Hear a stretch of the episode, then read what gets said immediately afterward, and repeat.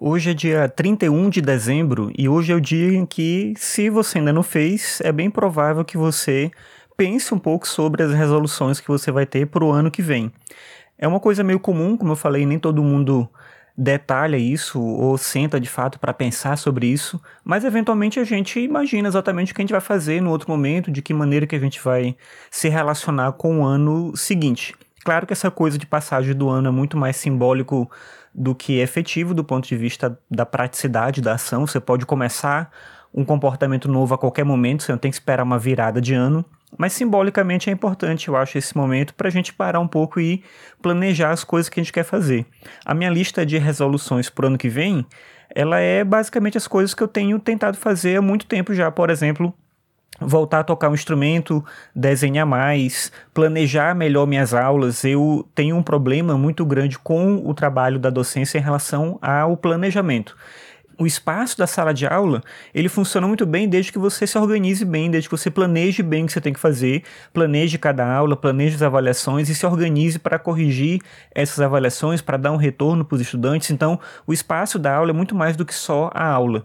E para tudo isso precisa planejamento. E eu tenho essa dificuldade de me planejar bem. Muitas vezes eu me vejo fazendo as coisas muito em cima da hora e isso atrapalha bastante. Eu botei também ler mais do que nesse ano, é uma coisa que eu tenho tentado fazer já há algum tempo. Outra coisa que é bem recorrente nas minhas reflexões sobre essa questão da passagem de ano é viajar mais com a minha família, sair mais de casa com eles. A gente fica muito em casa, não que seja ruim, a gente se diverte em casa, é bacana e tudo, mas é importante que a gente possa ter experiências diferentes e às vezes a gente bate assim uma, uma certa preguiça, uma certa a gente se conforma muito com a situação atual e a gente deixa de olhar para as coisas e pensar também esse espaço de sair de casa como um desafio. O que, que a gente pode fazer hoje? Que, coisa diferente a gente pode experimentar. Então eu tenho uma resistência meio que natural a sair de casa e é uma coisa que eu tenho que mudar em mim para que a gente passe mais momentos diferentes, que a gente possa experimentar coisas diferentes.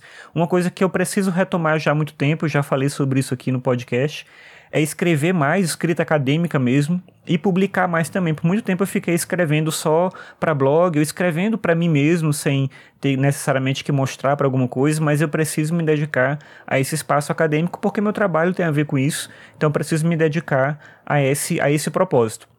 E uma última coisa que tem a ver com esse sentido aqui do podcast, do Ficções, que você está ouvindo agora, é gravar um episódio por dia até agosto que é quando eu me comprometi a fazer esse episódio por dia, e depois parar por um tempo de fazer podcast. Eu sinto que eu preciso disso de alguma forma. Essa ideia de fazer um episódio por dia pareceu muito bacana quando eu propus, mas agora não sei se eu tô me sentindo tão à vontade com isso, mas como eu tinha me comprometido, eu quero conseguir fazer, só não vou fazer se não der por algum motivo mesmo assim, mas eu sinto já uma vontade de parar um pouco de fazer podcast e eu acho que é importante também para pensar em outras coisas, pensar me organizar de outras formas e outras maneiras de comunicar as coisas que eu acho que são importantes de falar. Bem, eu termino então esse episódio hoje com essa ideia de resoluções, meio que tentando fazer você pensar sobre as suas próprias resoluções, se você ainda não pensou, e aproveito para te desejar um feliz ano novo, que tudo de bom aconteça para você. E obrigado por ter você aqui me ouvindo todo dia. Até amanhã.